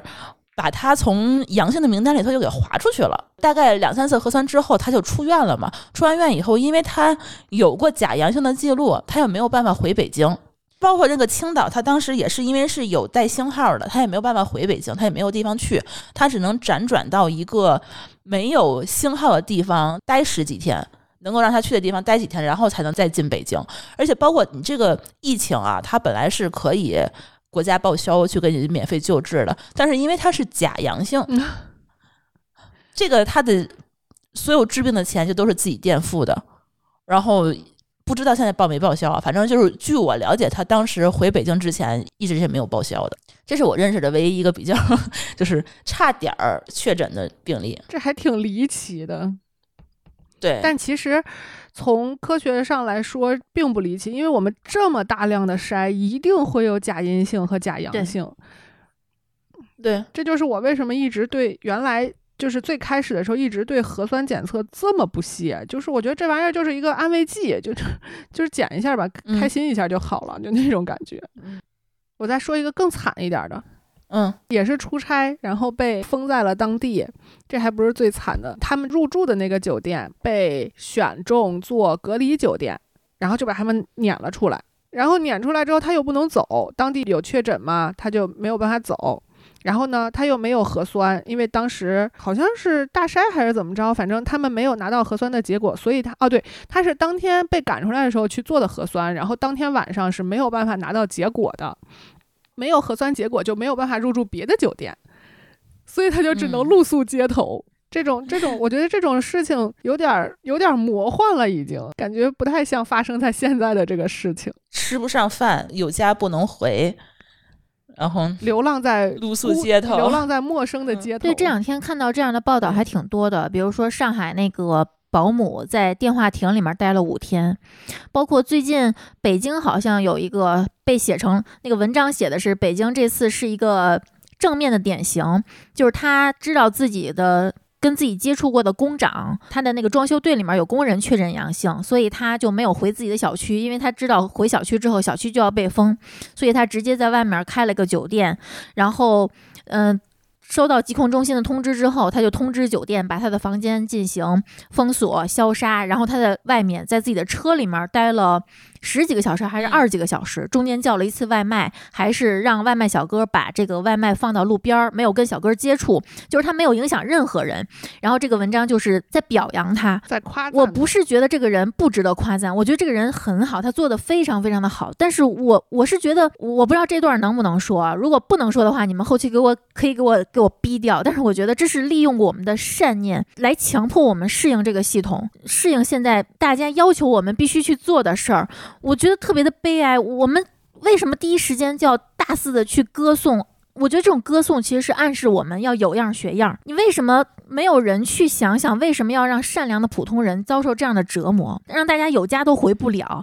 我们每做一个举动的时候，都要想一想，要瞻前顾后的去想这事儿我能不能做，我要影响什么人，然后我的生活会出现一个什么样的波动。我觉得现在生活变成这样，让我非常接受不了。这就是我为什么当时说，要不你就告诉我这以后就是常态也可以，那我就会重新转换我现在的生活方式了，我就不会像是现在这样，比如说我可能会换一个更稳定一点的。工作不用经常出差之类的这些东西吧，就是你可能会完全改变你生活的选择。对，就是我出差遇上的各种离奇的事情其实挺多的，就是要么就是，呃，住在酒店里不让你出门，要么就是隔离在会场里不让你出门，要么就是因为你去了一个其实根本没有事情的地方，然后就是因为那个省。有确诊，然后就变成了你要被封控在家，这种事情太多了，让我疲于应付。对，而且还有一次，就是因为天津年前的那次疫情，导致我就是有一个很重要的工作没有去成，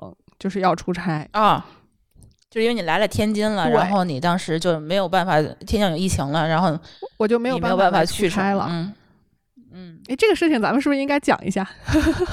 就是我们录年终盘点那一次，那天晚上我们录到了凌晨一点多，然后赶紧连夜回的北京。当天来的，对当天走的，那次其实是很魔幻的一个体验吧。早上出发的时候是大雾，所以我们、嗯，差点来不了。对，所以我们还纠结了一下，是坐火车呢还是开车呢？因为怕封在路上。当时我坐上副驾驶的时候，咱们就已经开始研究，已经打开幺二三零六了。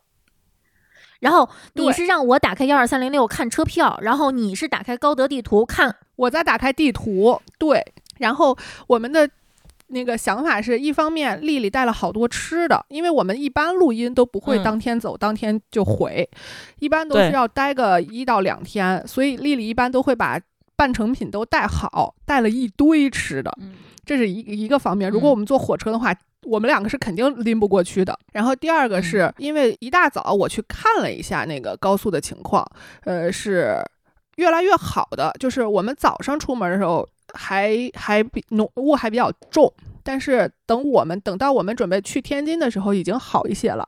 然后我就大胆的猜测，我说这个雾是往散了走的，所以我们要不就尝试一下。然后我俩达成嗯统一之后，就说那咱们就往往高速那边开吧。我们往过开的时候，高速还没开呢。我们其实是第一波上高速的，从我们那个位置到上高速的地方，大概也要开二十分钟到半个小时吧。就相当于是我们是嗯奔着没开的高速去的。嗯然后到了高速口上，发现哎可以进，说这可能是一个好兆头，然后我们就嗯，开心的就走了。然后路上还备了水，备了什么东西，就是怕，而且我是个电车嘛。怕嗯怕万一走那个乡道没电呀什么之类的，头天还都充的充的很满，一般都都是呃到天津，其实打个来回是没问题的。但是嗯头天我们是把电都充得非常满，然后走的，然后一路非常顺利，完全没有任何堵车，因为前面没有车。连核酸都没查，对但你那个时候，你你是上午出发的吗？对，那个时候，天津早上起来，金云那个报道已经说，天津津南区大概有九例确诊病例被爆出来了。啊那个时候你们来的时候，我们才收到了这个确诊病例的诊是我们进了门之后，咱们才看见的。嗯，对，才知道有这个事儿。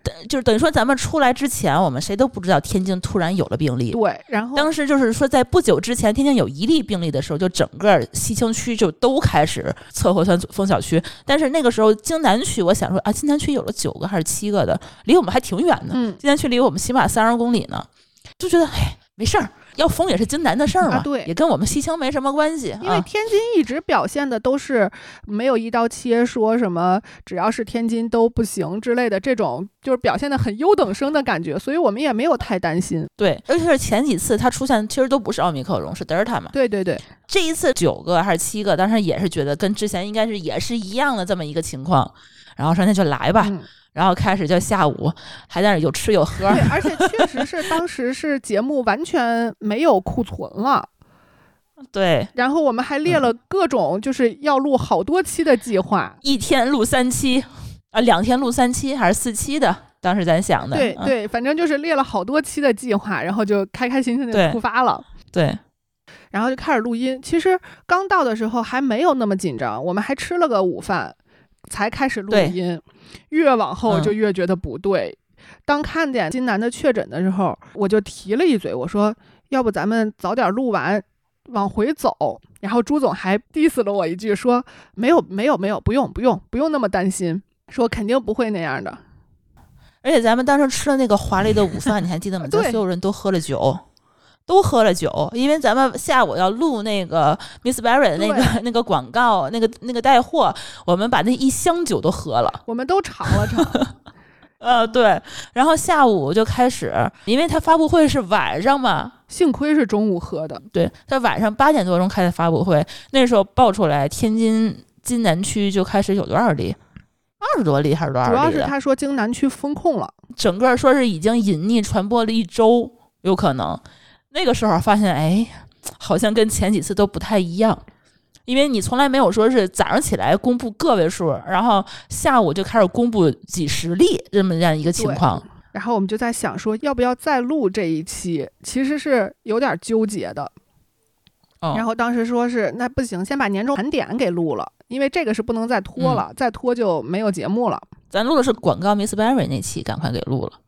广金主爸爸那期赶快给录完了以后，这个是必须得录的，因为必须得那个时候上线。嗯，然后就录录完以后，其实当时的气氛是特别到位的，说那就把年终嗯盘点给录了吧。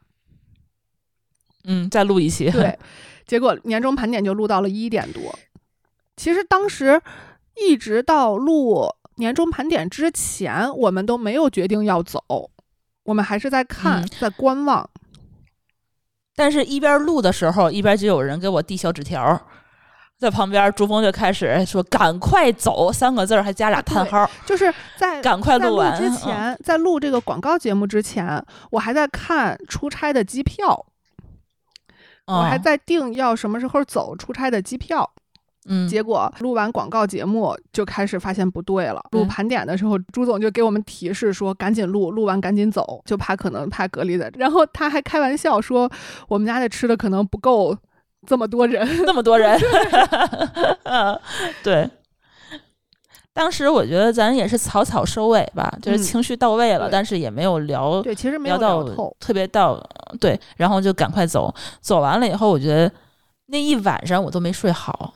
你都不知道我俩经历了什么。对，你们俩走了以后，我觉得我就没睡，就一直在希望说你们能够顺利到家，因为我就怕你们回不了家，我可能还会有什么意外之类的。当时电车嘛，开到你家的时候，第一件事就是把电充满了。随时准备嗯跑路。第二个就是中午喝的酒，因为我也没多喝，我就可能喝了一口吧。我确定晚嗯上就是出发嘛，就其实就是随时准备着要跑跑毒。录完以后一点半，我俩赶紧往出跑。那会儿其实挺冷的，一月份嘛，嗯，非常冷，对，我们都没敢开空调。我当时想的就是，我到了高速路口，如果万一走不了，我还得有电，嗯掉头得回来，啊，对对对，所以就一直没敢开。你想的还挺，多，你一直对你想的比我还够。把我俩冻的，就是我俩都属于，就是当时我后头后头回想，因为因为正常情况下，在那个情况下没有开空调、没有吹着玻璃的情况下，玻璃上是会有哈气的，但是我俩因为嗯太冷了。我俩呼出来的气都没有没有足以在玻璃上形成哈气，整个这个车就跟就跟一个冰窖一样，冰窖是，然后就往回开，然后走到京沪的进京检查站，距离检查站还有三公里的时候，就已经堵得不可开交了，就是就说明嗯肯定是已经不让进京了，或者是查得很严了。那是我最担心的情况。或者是查得很严了，后来后来看消息，应该是查得很严，不是不让进京。导航就提醒我们，就说前面堵得特别严重，他不知道这个检查的事儿，他只是说前面堵得特别严重，我们要不要换一条道那？给你绕出去啊！对啊然后他就给我指了一条呃去廊坊的路，然后我嗯们就走了去廊坊的路。我就觉得这一天都是导航在救我。上午也嗯是，上午是导航告诉我说这么走吧，然后然后就走了，然后高速就开了。晚上是导航告诉我说这么走吧，然后我们就顺利的进京了。我觉得你应该买点高德的股票。然后就走了廊坊，然后从廊坊走的时候呢，我们走的相当于是京台高速的进京检查站。那个检查站当时其实，呃，我觉得我们其实也是钻了个漏洞了。我们虽然去过天津，但是一方面我们自己也是判断嘛，我们没有去过京南，我们也没有去别的任何地方，我们只是去了你们家，而且你们两个相对来说接触的人是比较稳定的，不会有这种风险。特别杂，对对对，然后再一个就是因为只待了也就十二不到十二小时，对，不到十二个小时，不到，嗯所以我们的行程码上是没有天津的。检查的时候有核酸，然后有行程码，因为我们京台的进京检查站是在廊坊的，不是在天津的，嗯所以就是嗯行程码没有天津，然后有核酸，然后有身份证，然后检查了车，就是这样正常的，也没有人问我们就走了。然后嗯进了进京检查站，第一件事儿，我们就是把空调给开开了，给我俩冻的呀！我的我的脚已经完全没有知觉了，我就感觉那样开车太危险了。嗯进了检查站，第一件事儿就是让丽丽赶紧给你们汇报，就说我们已经顺利的进京了。嗯然后后来就看新闻嘛，就说我们应该是不到三点吧，还是三点出点儿头儿进的进的检查站，应该是不到四点就已经完全不让进京了，嗯就是卡在了那个时间点上。对咱当时其实还纠结了一下，是第二天早上起来走，还是当天晚上连夜走？对因为当时其实挺累的一天，对。然后当时，呃，你们都到了北京以后，都进了小区了，我才放心，因为我怕有的人还不让进小区。有的小区的话，因为你出去了，你可能就回不来。然后我们第一时间就跟社区报备了，然后社区嗯当时还，我觉得社区其实反应还是有一点儿滞后的，就是社区的反嗯应是、啊，你没去京南。你也没有那个什啊么，就这种密接呀什么之类的这种情况啊，不用那么担心。就是那个你该做核酸做核酸，就是核酸不是已经嗯成日常操作了嘛？就是对你该做核酸做核酸，也不用太紧张。我们还问用不用隔离呀什么之类的，也没有说要求隔离呀这些操作。这一颗悬着的心才算是放下来吧。终于放下来了，嗯嗯嗯，我的感受就是，我那天发了个朋友圈儿，就是我们当天做的所有的决定都是正确的，嗯，这个是真的。嗯感谢直觉。感谢导航。嗯，要不然的话，我们可能就会家里头关这么多人，然后丽丽天天给我们做饭吃，对，后来 后来就 是呃，大家后边去调侃这件事儿的时候，丽丽说，要是真的被困在天津，她就带我去他们家。对呀，我可以回我爸妈家呀。对，然后我就突然就是有一种，嗯，我为什么不隔离在那儿？我为什么要回来那种感觉？可以又吃又喝好几天，是吧？都是 都是大菜。嗯，就在我的印象里头，丽丽他们家做的都是大菜，然后都是那种特别精美的，看上去特别有食欲、特别精致，在家里吃不上的那种东西。哎呀，错过了。但你要知道，那次天津跟北京之间断交，起码得有、嗯对挺久的，三周而且关键是我嗯不能被封在天津，因为当时 C 哥出差呢，家里没有人，哦、哦，你们家就现在家里嗯。小喵喵对家里已经有了牵绊了。就是他抻着你，让你没法到处去。就这回五一，就是北京这次疫情之前，就还没有出现端倪的时候，小白说他五一想出去玩儿，然后想把家里的钥匙给我，万一回不来，被封在哪儿了，我还嗯。得给他上门去喂猫，因为他们家所有的电你还让他别出对门比较好。因为他们我觉得所有的电电子的设备都不能支撑三只猫共同使用太久。嗯，你们这个就是还可以把钥匙交给别人。其实我们家养的这些，我们家养的这些东西，你让别人来喂，可能都不敢，都有一些我不敢。困难。嗯，对我，我那天还特别严重的警告家属，我说你一定不要到处去跑，因为我现在在出差，嗯，家里头只有你。如果你要是被管控起来，那家里这一些全部都没得吃。你不可能指望别人来拿着蟑螂喂蜥蜴，那是不可能的。哎呀，你们家那个蟑螂真的是，我觉得没有人敢碰它。对，还是照顾好自己比较重要。那如果疫情过去的话，你们最想干什么？我先说吧，就是疫情二零年开始到现在，我几乎没怎么出门，出远门可能也就去了这么两趟。我不是一个那么宅的人，现在的话就是有有一些很多朋友吧，多年没见了，包括其实很多就是在国外的朋友，疫情开始之后就再也没有见到过，还有家人也是，就再也没有见到过。我觉得疫情过去以后，我可能最想就见见人，四处逛一逛，散散心什么的。真的是 压抑太久了，我觉得大家可能都需要被治愈一下吧。我可能想带猴子去看看海，那你来天津就行，东江港能下海的那 种，就是能让他在对可以玩一玩那种。可以可以，离北京最近的海并没有很远。因为我疫情期间带他自己出去过一次，因为家属出不了北京嘛，我一个人带他嗯出去过一次，那次体验非常不好，我的体验也非常不好，他的体验也非常不好。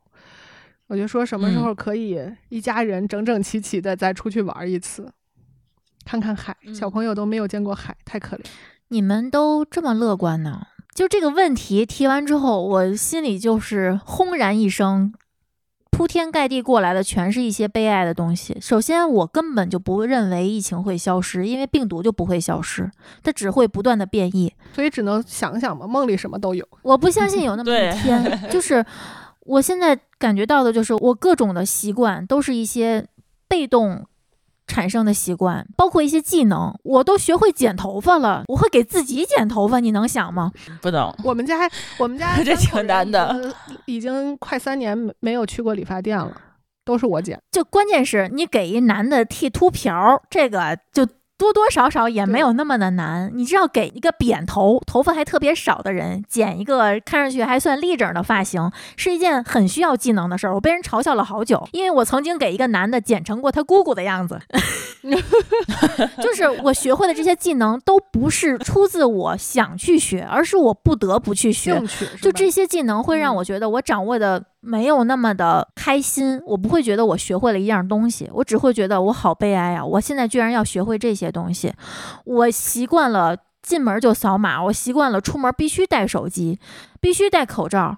我就习惯了，每次出门前先要看一看当地的疫情，所有这些非必要的都不被允许了。这对我来说就是阻碍了我大部分美好的想象。其实我们家那位不是一个爱出门的人，我俩结婚之前他都没怎么出去玩过。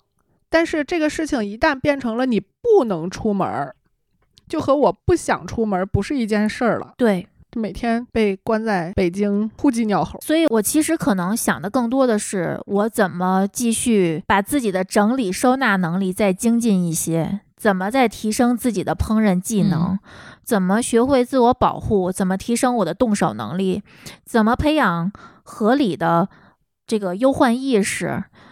就是我，我可能会把我更多的精力放在这些上面，因为我有一个感觉，就是我永远无法摆脱这种，这应该叫什么呢？我不认为我永远无法摆脱疫情，我可能永远无法摆脱的是另一样东西。就是疫情带给你的这种嗯，记忆。对，我说不清楚，我说不清楚到底这个东西应该叫什么，就是怎么定义它才合适。我觉得可能就是我们每一个人养成了这样的一个忧患意识，知道危险可能随时会来，然后每个人可能都会绷着一根神经，然后担心很多要发生的事情，所以就会多做一些很多的准备吧我。觉得我现在就是，如果真的是疫情像嗯现在这么一直继续下去啊，我觉得我可能跟丽丽一样，就是我在抖音上看了很多他们那什么一周备菜的那种那种方式，怎么才能把一周的菜买好、切好、洗净，然后备好，然后可以收纳更多的这个空间，可以收纳更多的蔬菜，然后可以去更好的囤货，然后更好的去做饭，学习一些这个烹饪的技能，然后更好的怎么才能嗯居家，去合理的生活。我觉得可能都是要嗯想办法去学习的东西。嗯，而且我觉得，尤其是通过上海这件事儿，我觉得看到了很多我以前没法想象的东西。说点能说的啊，就是我觉得大家应该重视一下对自己情绪调节能力，以及对自己如何看待他人生活的一些东西的能力。比如说，最开始上海这个事儿的时候，就是我们管人家叫小咖啡人儿。我不是说这个称呼有什么不好，就是嗯，我每天都要喝咖啡。我做核酸的时候，我要盛装打扮，我要穿的整整齐齐、漂漂亮亮的。我有可能做核酸的时候，我还端着一杯红酒，就这样的态度，我们应该学会不去嘲讽。因为他没有给任何人添麻烦，我们不应该把我们不愿意听的、不愿意看到的东西施加到别人身上。而且，很多人他做这些事情，这些事情被放大了，嗯，有些人是会习惯给他定性。我觉得我们不要把自己的这个习惯，就是我总结一下，我感觉是我们有权利矫情。对可能是我们从小被灌输了一些东西，以至于我们看不惯的东西，很多都是可以正常的存在的，就是人家的日常。对吧？你为什么就比如说有些人他这个每天花很多钱在吃东西、在买东西上，你觉得他是炫耀，可能人家那就是人家的日常，这对人家来说可能还是节省了。我们为什么要看不惯这些呢？他没有给你造成任何的影响。拉回来说，上海那些。就是喝咖啡呀，喝红酒啊，穿的很好看，很整齐。我觉得呢，那可能对他们来说是他们生活的亮色和希望。就是什么样的人都有，才是最真实的人世间。是那些非必要的东西，才让我们的生活充满色彩的。就有些人可以选择疯狂的囤米囤油，然后就包括直到现在有很多老人还是只认为冬天只需要买白菜土豆就可以了。可是你就会觉得我冬天也想吃空心菜，想吃鸡毛菜，对吗？老人也没有妨碍你去买反季节的水果蔬菜，你为什么要去嘲笑紧张时期也每天想精致生活的人呢？就是断章取义和阴阳怪气儿，对我们的疫情没有任何的帮助。我希望大家每个人都平和一点的去看待。没有发生在我们身上的事儿，而且我感觉我还想感谢一下，就是虽然我的生活发生了很多变化，但是爱我的人和我爱的人都还在身边。嗯，对，嗯，无论怎样，其实我们的生活还是要继续，只是好过一天也是过，焦虑一天也是过。对，但是你心心存希望的过，其实也是过。不如的话呢，就是说，嗯，在这个疫情当下，我们苦中作乐一下，嗯对，嗯，做一些自己开心的事情，缓解一下我们自己这样 一个焦虑的一个心情。对，我觉得其实，嗯，那些精致生活的人的态度，其实也是一定意义上的苦中作乐。所以说，其实疫情，我觉得早晚都会到来我们每一个人的身边。我们其实还是说是希望，我们可以就是以一个非常平和、正常的心态去度过这段比较艰难的时光吧。嗯，希望多少年过去之后，我们还能回想起来，就说这个时候的事儿不是什么大事儿，我们都能熬过去。那这期节目我们就聊到这里吧。希望大家有想分享自己疫情期间遇到的奇里古怪的事情的，也欢迎在我们的评论区给我们留言。这个时候留言我们就没有任何奖品了，因为我们所有奖品就过年之后我们所都寄不出去，大家理解一下。但是可以把你的故事分享给我们，我们呃互相安慰一下，嗯。好，那我们这期节目就录到这里，我们下期的不三不四再见，拜拜，拜拜拜。